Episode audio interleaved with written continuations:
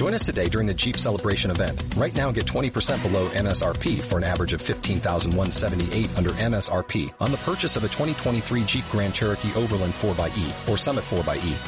Not compatible with lease offers or with any other consumer incentive offers. 15,178 average based on 20% below average MSRP from all 2023 Grand Cherokee Overland 4xE and Summit 4xE models in dealer stock. Residency restrictions apply. Take retail delivery from dealer stock by 4-1. Jeep is a registered trademark.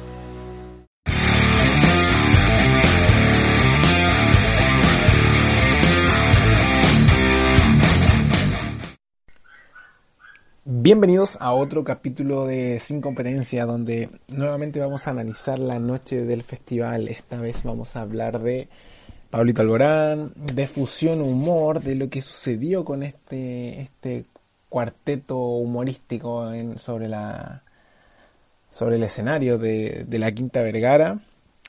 También aquí vamos a aprovechar de, de comentar brevemente lo que fue la elección del rey y la reina que como se darán cuenta, o si, si, no tienen idea de lo que estamos hablando, pasó sin chiste, sin que le importara a nadie.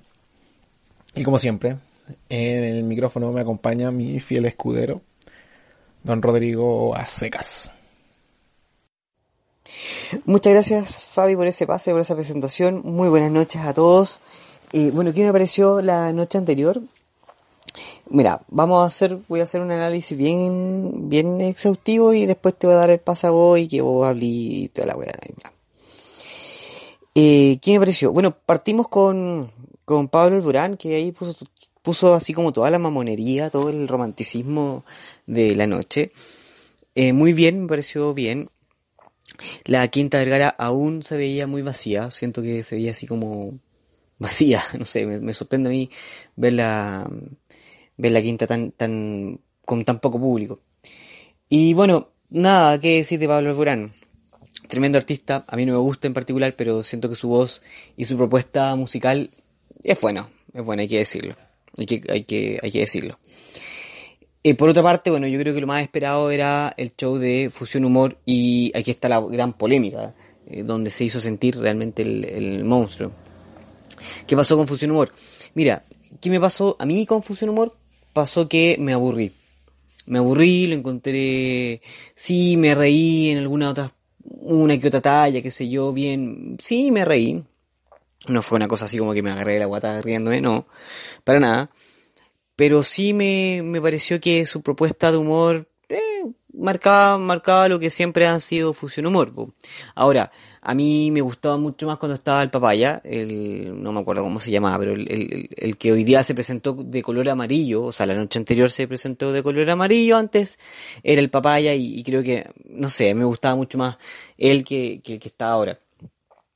Eh, sin más que agregar, creo que la presentación que hicieron fue fue fue como parejita, así como no, no tuvo no tuvo grandes grandes pics así como de humor. Pero ¿qué pasó? Que el público obviamente quería seguir escuchándolos, quería seguir, eh, quería, eh, de una u otra forma, esperaba su regreso al escenario, cosa que no ocurrió, lo que desató obviamente la ira y el enojo del público que ya a esa hora empezó eh, a exigir, ¿no? Que llegara, que, que apareciera nuevamente el, el, cuarteto de humor. Sin embargo, no fue así, ellos no volvieron al escenario. Y esto es curioso, esto es curioso porque producto de eso, mucha gente se empezó a retirar de la Quinta Vergara. La Quinta Vergara, al último show, el último número, que no, no me acuerdo quién se presentó el último, quedó pelada, o sea, quedó vacía. O sea, tampoco tan vacía, obviamente quedó público, pero digamos que mucha gente se retiró al momento de que Fusión Humor no volvió al escenario cosa inédita yo creo que, que haya pasado así. Ahora, el, los integrantes de la, del grupo humorístico señaló posteriormente que eso se había debido a que ellos se habían atrasado en los tiempos que tenían previsto, que ellos no se podían extender más, ¿ya? Y si bien ellos tenían preparado, ni siquiera habían terminado de presentar su primera, su primer tiempo de, de rutina, tenían preparado un bis, ¿ya? Pero ¿qué pasó? Obviamente no hubo bis, no hubo cierre de tampoco del primer bloque de humor. Y a mí me parece, ¿qué me parece eso? Me parece un poco como que, de una u otra forma, se le da el privilegio a que se extiendan otros artistas, ya, que se extiendan, no sé, ya dos o tres temas, cuatro temas por último, no sé, pero cuando se trata de humor, cuando se trata de artistas como estos, cuando el público está pidiendo, ya está pidiendo que se queden, que vuelvan, que bla, bla, bla, bla, bla, creo que deberían tener el mismo criterio. O sea, el público está pidiendo que, que, que vuelvan, ¿cachai? Por último, déjalos terminar, que terminen su primera parte. Pero eso no ocurrió, eso no ocurrió y a mí me parece que, nada, fue, para mí fue una falta de respeto también al público y a los propios humoristas que evidentemente estaban esperando ahí que, que esto ocurriera, o sea, que ellos volvieran al escenario. Pues bien, luego vino la competencia, la competencia, la verdad es que estos festival, el festival de la canción de Viña del Mar se ha caracterizado porque la, la competencia pasa a un segundo plano, a un segundo tercer plano, no, no es el foco de atención. Hace años atrás, claro que era importante, y desde ahí surgían grandes artistas. Hoy día no, hoy día creo que es un relleno, un relleno súper innecesario tampoco. ¿Qué me, ¿Qué me pasa? Que la competencia creo que es buena en el sentido que se presentan artistas, se presentan nuevas voces y todo, pero a la vez creo que tiene tan poca cobertura, tiene tan poco peso posterior al, al festival que no sirve de nada. ¿Ya? Por ahí de repente, no sé, pues, yo me acuerdo que hace años atrás eh, se comentaba que las competencias, la, las canciones que salían ganadoras, digamos, de, del certamen, estaban sonando un buen rato en la radio. Y uno cachaba, ah, mira, esta, esta canción estuvo en el festival, qué sé yo. Hoy día no, o sea, dime tú si recordáis el último artista que ganó en el Festival de Viña. O sea, yo creo que yo ni siquiera me acuerdo. Yo no, no tengo idea, ¿cachai? Entonces, eh, yo creo que simplemente es un despropósito que exista la competencia. ¿Ya? Y finalmente, bueno, el, último artista, no, no, no me acuerdo que, que, se presentó el último, que es que yo real, realmente no lo vi, no lo vi, no me interesa verlo tampoco. Pero yo creo que aquí la tónica se la, se la, se la llevó el cuarteto de humor, Fusión Humor. ¿Y qué me pasó? Volviendo un poco al análisis de Fusión Humor. Creo, sinceramente, que se enfocaron mucho en el tema del estallido social y se transformó también en, en una cartera de lucha, en un, en, en, en un material de lucha, en donde constantemente estaban exacerbando al público con el tema del, del estallido social. Entonces, ¿qué me pasa? Que no sé si se le está dando el mérito porque eh, por su rutina o porque dentro de su rutina estén hablando de contingencia. Ya, o sea, bacán, están ocupando el escenario, están ocupando eh, la tribuna que ellos tienen, la privilegiada tribuna que ellos tienen para entregar su mensaje, mensaje que yo apruebo constantemente, y yo lo he dicho, y, y soy responsable de eso.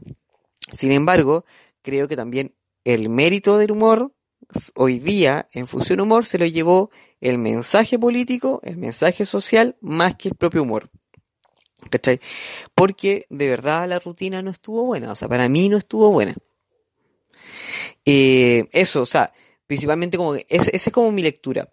Ya no, no, tengo, no tengo mucho más que agregar respecto a aquello. Lo que sí, lo que sí, es que hoy día también otra de las cosas que pasó sin pena ni gloria fue la elección de los reyes del festival. Nadie, o sea, a diferencia de lo que había ocurrido el año pasado, que la prensa estaba, estaba exacerbada y que, y estaba así como vuelta loca por, por la candidatura y, y todo el tema. Hoy día no. Hoy día estuve viendo en internet algunas imágenes de, de la ceremonia del piscinazo, del tradicional piscinazo, y fue lo más sutil que hay. Ya fue súper pasó, hubo un montaje, un montaje artístico, bailaron ahí, qué sé yo, el rey y la reina, pero más allá de hecho, más allá de eso no, no pasó, ¿ya? Así que yo creo que se está, se, yo creo, yo creo que estamos en una etapa, creo yo, de replantear el festival también, de adaptarlo a los nuevos tiempos, de adaptarlo también a nuestra nueva realidad. Ya, pero todo eso obviamente va a ser material de análisis ya cuando tengamos un, un último programa en donde podamos hablar del resumen eh, de, de, lo que fue el Festival de Viña, ya.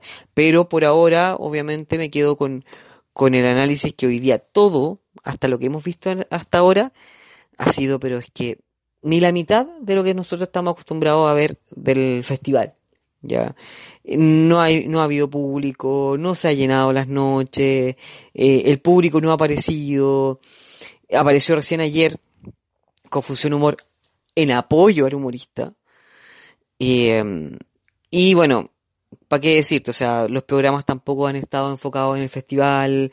Creo que hoy día la, la tónica, la tónica de la realidad nacional se, se está, se está viendo mucho más que la tónica del Festival de Viña. Así que bueno, esa es mi, mi lectura. No sé cuál es la tuya, Fabi. Me gustaría, eh, me gustaría escucharte y, ver cuál es tu lectura de todo esto. Así es, Rodrigo, te encuentro mucha razón en, en todos los puntos que abordaste, Pablito Alborán. Buen cantante, buen, buena presentación. Su- la improvisación que hizo no, no fue de lo mejor, pero bueno, no es lo de él. Él venía a cantar, a enloquecer a- al público femenino y lo logró. Y con respecto a Fusión Amor, a Fusión Humor, te encuentro toda la razón. Si bien no fue una rutina muy entretenida, yo la encontré de verdad fome, no la vi por, porque estamos haciendo estas cápsulas para tener, para tener la opinión completa, pero se colgaron mucho del movimiento social para no caer en manos del, en las garras del monstruo aquí de Viña del Mar. Entonces, efectivamente, como tú decías, fue más eh, una, una propaganda, una alusión al movimiento de estar a favor para, para caer en gracia del público que una rutina de humor, porque no estaba al nivel del Festival de Viña. Yo creo que, que se le perdonó mucho. Las gaviotas, bueno, hace un tiempo las prácticamente las regalan. Hay artistas, por supuesto, hay artistas que, que, se, que las ganan muy merecidamente, pero aquí la gaviota de plata y de oro vienen casi de la mano, no, no se dan, muy pocas veces se da solamente la de plata.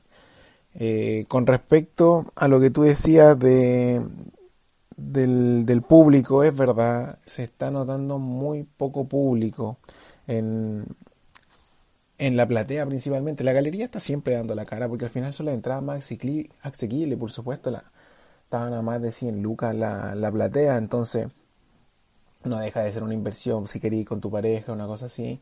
No, yo creo que están muy caras las entradas y bueno, el palco y todas esas cosas esas son entradas de, cortesía, de amistad que se dan. Bueno, y eso fue nuestra pequeña cápsula sobre la cuarta noche del festival. Los dejamos y nos vemos en la próxima cá- cápsula. Síganos en nuestras redes sociales sincompetencia.podcast en Instagram y nos estamos viendo.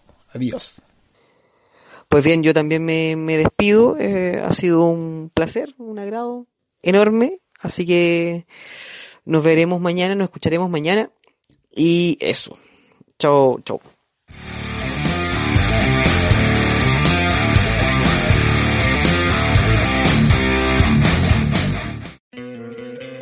¿No te encantaría tener 100 dólares extra en tu bolsillo? Haz que un experto bilingüe de TurboTax declare tus impuestos para el 31 de marzo y obtén 100 dólares de vuelta al instante. Porque no importa cuáles hayan sido tus logros del año pasado, TurboTax hace que cuenten. Obtén 100 dólares de vuelta y tus impuestos con 100% de precisión. Solo con Intuit TurboTax. Debes declarar para el 31 de marzo. Crédito solo aplicable al costo de la presentación federal con TurboTax Full Service. Oferta sujeta a cambios o cancelación en cualquier momento.